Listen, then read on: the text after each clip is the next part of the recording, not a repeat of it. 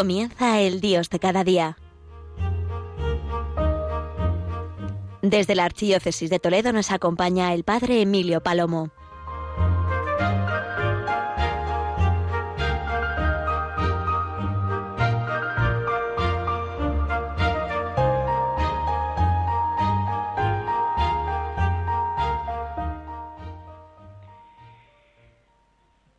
Querida gran familia de Radio María, qué alegría en el Dios de cada día estar con vosotros para una vez más poner nuestra mirada en lo alto, poner nuestra mirada y nuestro corazón en María y aprender a dar gracias, a dar gracias. Esa es la invitación que os hago.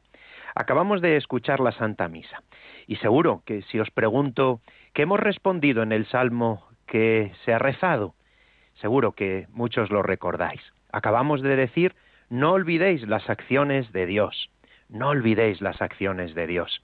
Ha sido el Salmo 77 con el que hoy la Iglesia nos invita a dar gracias, a hacer, sin duda, plegaria que nos una más a Dios y entre nosotros.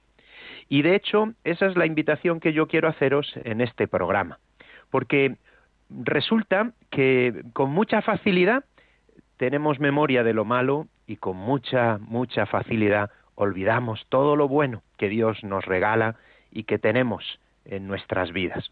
De hecho, el Papa Francisco en Fratelli Tutti hace una cita de Cicerón y la cita es la siguiente.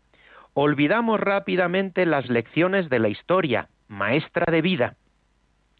Y dice el Papa Francisco, pasada la, crisis sanitaria, ojalá que tanto dolor no sea inútil, que demos un salto hacia una forma nueva de vida y descubramos definitivamente que nos necesitamos y nos debemos los unos a los otros, para que la humanidad renazca con todos los rostros, todas las manos, todas las voces, más allá de las fronteras que hemos creado.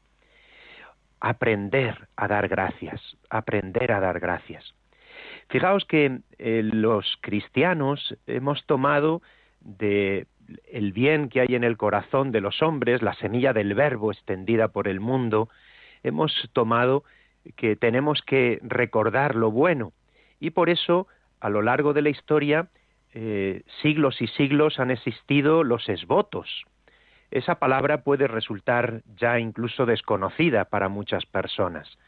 Exvoto, procedente de un voto, en la Real Academia de la Lengua eh, se explica que eh, los esvotos son una realidad muy antigua, una ofrenda que los antiguos ya hacían a sus dioses, una ofrenda que se depositaba en un lugar de culto y que representaba esa acción de gracias que ese hombre, esa mujer, daba a Dios. Pues bien, la cultura católica lo tomó para sí.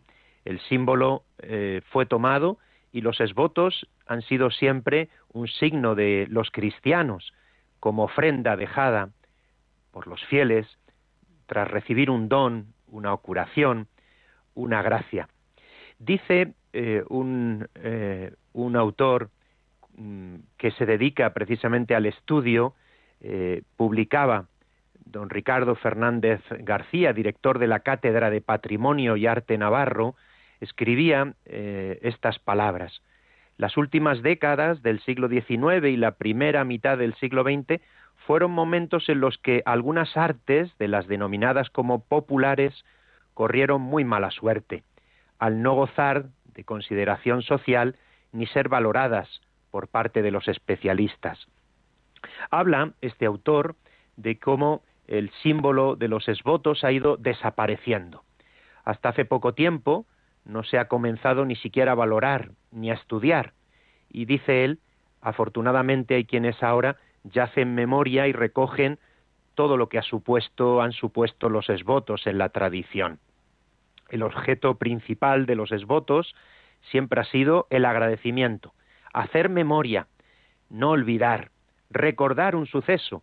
Y por eso los esvotos pues eran de muchos de muchas materias dibujos, eh, esculturas, pinturas, eh, estampas, fotografías, objetos de cera, muchas, muchas realidades diferentes que se podían contemplar en lugares religiosos. Pues bien, yo en este Dios de cada día, como cada mes, quiero hablaros de este jubileo que estamos celebrando en Guadalupe. Y lo quiero hacer precisamente porque uno de los eh, tesoros que tiene el monasterio de Guadalupe es precisamente todo lo que recoge de arte, especialmente de pintura. Y me parecía que era necesario hacer memoria de esto, como lo hacemos a través del cuento que cada mes eh, pues hemos preparado, estamos preparando con motivo del jubileo y que todos los meses os recuerdo. En la web de Guadalupe Jubileo podéis encontrar todo esto.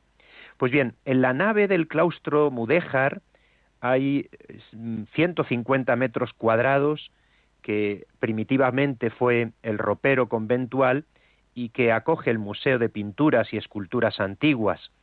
Eh, este lugar, este espacio, eh, supone un espacio pictórico de magnífica belleza, de extraordinaria belleza. Y es especialmente interesante, y por eso quería compartirlo con todos los oyentes de Radio María, porque no solo hay pintores famosos como Juan de Flandes o Juan Correa, eh, también entre ellos está el Greco y Zurbarán, el está Goya, Miranda y otros muchos autores. Pues bien, entre esas obras, entre esas obras yo quiero destacar todas en honor a la Virgen de Guadalupe, unas que me parece en este día eh, puede ayudarnos. Se trata pues de las obras que rodean el claustro mudéjar recogiendo la tradición del hallazgo de la Virgen y además, y esto es lo que quiero poner el acento, cómo los devotos quisieron también que se dejara memoria de gracias recibidas de la mano de la Virgen de Guadalupe. Esta es la clave y este es el sentido. Y yo creo que esto es muy importante, queridos oyentes de Radio María. Porque fijaos con qué facilidad se nos olvida. Por eso es tan bonito, por ejemplo, tener nuestro recordatorio de primera comunión. ¿Y dónde andará? dirá alguno. Bueno, pues eh, ese recordatorio era eso, un recuerdo de aquella fecha en la que tú recibiste a Jesús sacramentado.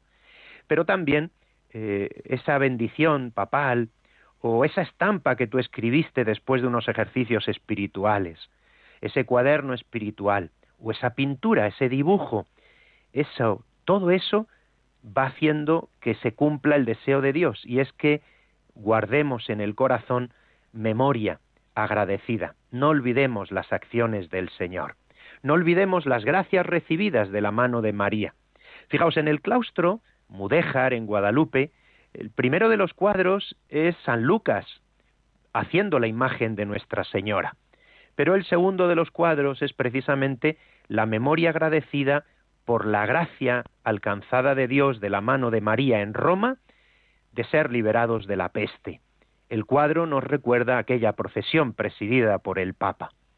Y a continuación los siguientes cuadros pues eh, guardan memoria de la tradición, de esa leyenda preciosa que envuelve este lugar y esta imagen tan amada, tan hermosa y tan venerada a lo largo de los siglos.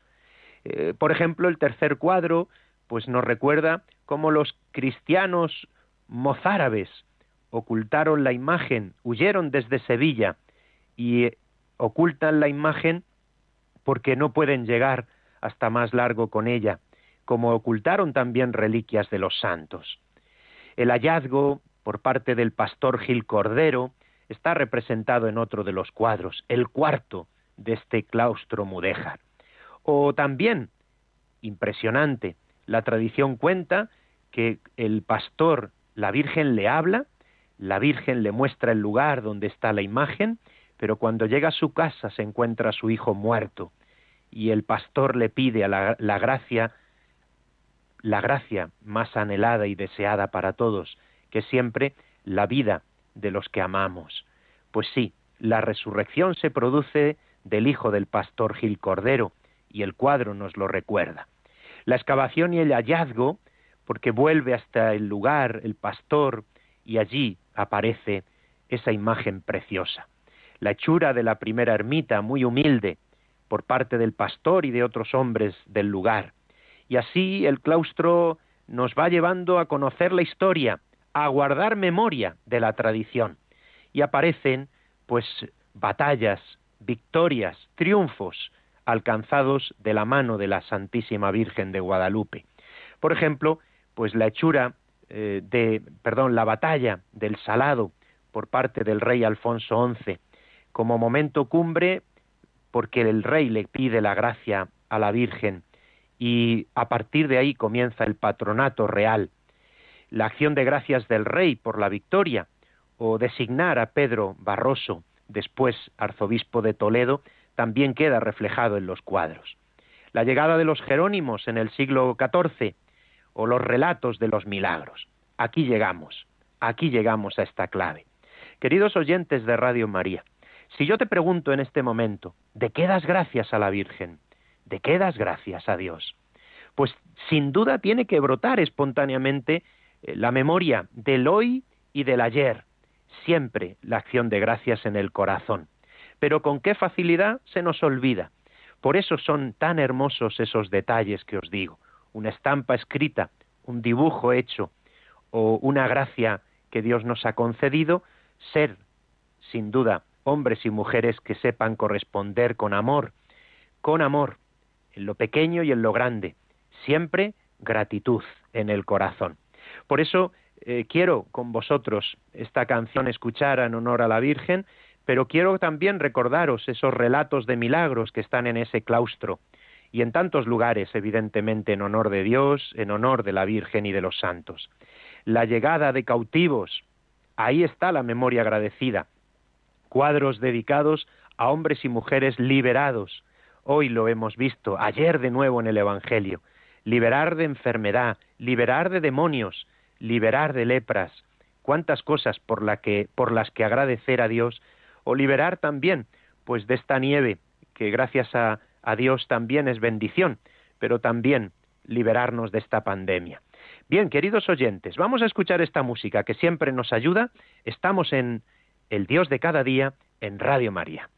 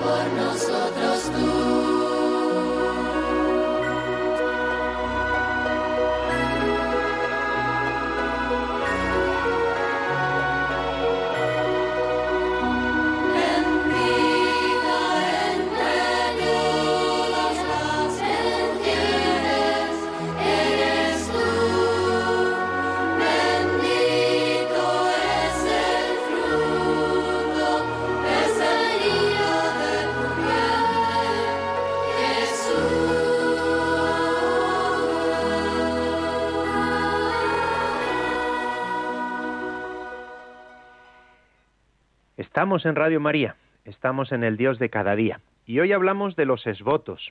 Esvotos, esa palabra que nos recuerda una promesa. Esvoto es cumplir un voto, es expresión que, de acción de gracias. Por eso esa variedad, figuras de cera que reproducen eh, partes de nuestro cuerpo curado, sanado, muletas, escayolas, ropas, trenzas, cartas, armas, dibujos, medallas, grilletes con decoraciones, pero especialmente eh, quiero poner el acento en las pinturas. Es votos de mm, hombres y mujeres que han regalado y que han hecho ofrenda a la Virgen o a los santos con pinturas donadas precisamente recordando gracias concedidas.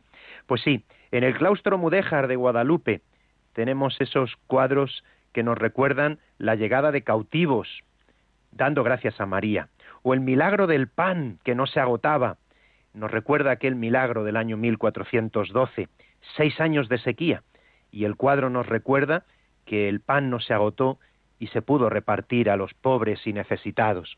O también el enfermo rey de Portugal, don Alonso el Africano, que hasta Guadalupe llegó para dar gracias por una curación. O aquel criado de un caballero, que la Virgen libró de una condena de muerte. Tantas liberaciones, tantos detalles. Aquel monje que tuvo una visión, eh, aquel, perdón, caballero que tuvo una, una visión viendo a los monjes cantando en el coro, caballero de Malta, que también dejó aquel cuadro en memoria de aquel milagro. Pues bien, todos esos cuadros son nada comparado con todo lo que recogen los memoriales, los libros recogidos en el archivo del monasterio, recogiendo gracias concedidas, investigadas por los frailes, recogidas como memoria de acción de gracias. Y también, pues, eh, esos milagros especialmente de exorcismos. Hay un cuadro que nos recuerda cómo Dios concedió una gracia especial, nada más y nada menos que en Santo Toribio de Liébana. Eh, se pidió la ayuda de la cruz, del Lignum Crucis, y fue poner una imagen de la Virgen de Guadalupe ante una mujer, lo que la liberó. La Virgen de Guadalupe, mm, Dios le concede esta gracia singular también de ser intercesora ante la necesidad de la liberación curaciones de niños, acrecentamiento de miel y de aceite que los franciscanos descalzos reparten en el convento de la Viciosa, cerquita del monasterio de Guadalupe, o el último de los cuadros que nos recuerda la acción de gracias por la visita de San Juan Pablo II en el año 82. Veis cómo mes tras mes os voy contando historias que nos ayudan a comprender la grandeza que supone un lugar, pero que supone un año singular de jubileo. Sí, gracias, gracias y gracias. Ese debe ser el sentimiento de todo hijo, de todo hijo de María, de todo devoto de la Virgen. Y nosotros especialmente lo hacemos en honor a la Virgen de Guadalupe. Hemos eh, sacado, como os he dicho, un nuevo cuento para que los niños conozcan este sentido de acción de gracias, conozcan artistas y pintores como Zurbarán, obras preciosas como las que están en la sacristía, esa capilla sistina de Extremadura, como se la llama y se la denomina, esos cuadros preciosos de Zurbarán, pero también los cuadros del camarín de la Virgen o estos que parece de menos relevancia artística que os acabo de narrar del claustro mudéjar, pero que son de tanta importancia por lo que recuerdan.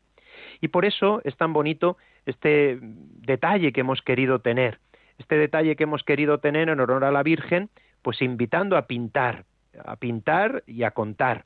Yo también pinto a la Virgen, es como lo hemos querido llamar. Y una invitación, regala un dibujo a la Virgen de Guadalupe dando gracias por algún don que hayas recibido por su intercesión. Y esto no vale solo para los niños, vale por supuesto para los jóvenes y los adultos y todos los que quieran participar. Es verdad, queridos oyentes, que no hace falta ni siquiera mandarlo hasta el monasterio, simplemente se escanea y se manda al correo, al correo de Guadalupe Jubileo, Guadalupe Jubileo, arroba o en la web, y se manda porque queremos que lo conserves, porque si estás dando gracias, la Virgen lo quiere guardar, lo va a guardar en su corazón, sin duda, se guardará en el archivo, se guardará en algún lugar como memoria agradecida de devotos, como se ha guardado en tantos lugares santos la memoria de los hijos e hijas que acuden dando gracias o pidiendo. Pero queremos volver una y otra vez a esta verdad esencial de nuestra fe. Si no sabemos dar gracias, es que no tenemos un corazón de hijos. si no guardamos memoria de la gracia alcanzada, con qué facilidad nos la robará el maligno. Sí, queridos oyentes, es verdad que han desaparecido los esvotos, esos lugares que guardaban en las paredes tantos objetos, pero pero cuidado, no vaya a ser que en el olvido se nos vaya el corazón, se nos vaya la acción de gracias. Sí, qué bonito es que los niños conozcan las historias, las historias que estamos contando, estas historias de quién era Zurbarán, por ejemplo, pues es extremeño, extremeño nacido en Fuente de Cantos en el año 1598, este extremeño que murió en Madrid en el año 1664, pintor del siglo de oro, que supo dejarnos ese talento que él recibió de Dios y él supo poner al servicio de la gloria de la Virgen y también, por supuesto, para ayudarle a él a poder bien vivir. Pero no solo Zurbarán, sino tantos otros. También tú, también tú tienes que dar gracias y de alguna manera expresarlo. Sí, los cuadros de la capilla, de la sacristía, del claustro, del camarín, qué maravilla cuando podemos visitar el camarín y ver los cuadros de Juan de Flandes. Pero, ¿y el tuyo? ¿Cuál es tu acción de gracias? ¿Cómo quieres tú recordarlo? Pues bien, esta es la invitación que a través de Radio María, un mes más, eh, con motivo del jubileo de Guadalupe os hago, siempre dando gracias, siempre compartiendo con vosotros, porque es un regalo poder contaros todas estas cosas. Os invito, como siempre, a continuar en la sintonía de la radio. Os invito, queridos oyentes, a que este, esta palabra, este testimonio que os he dado, nos sirva a todos para levantar el corazón en estas circunstancias y en estos momentos que estamos viviendo. Que Dios os bendiga.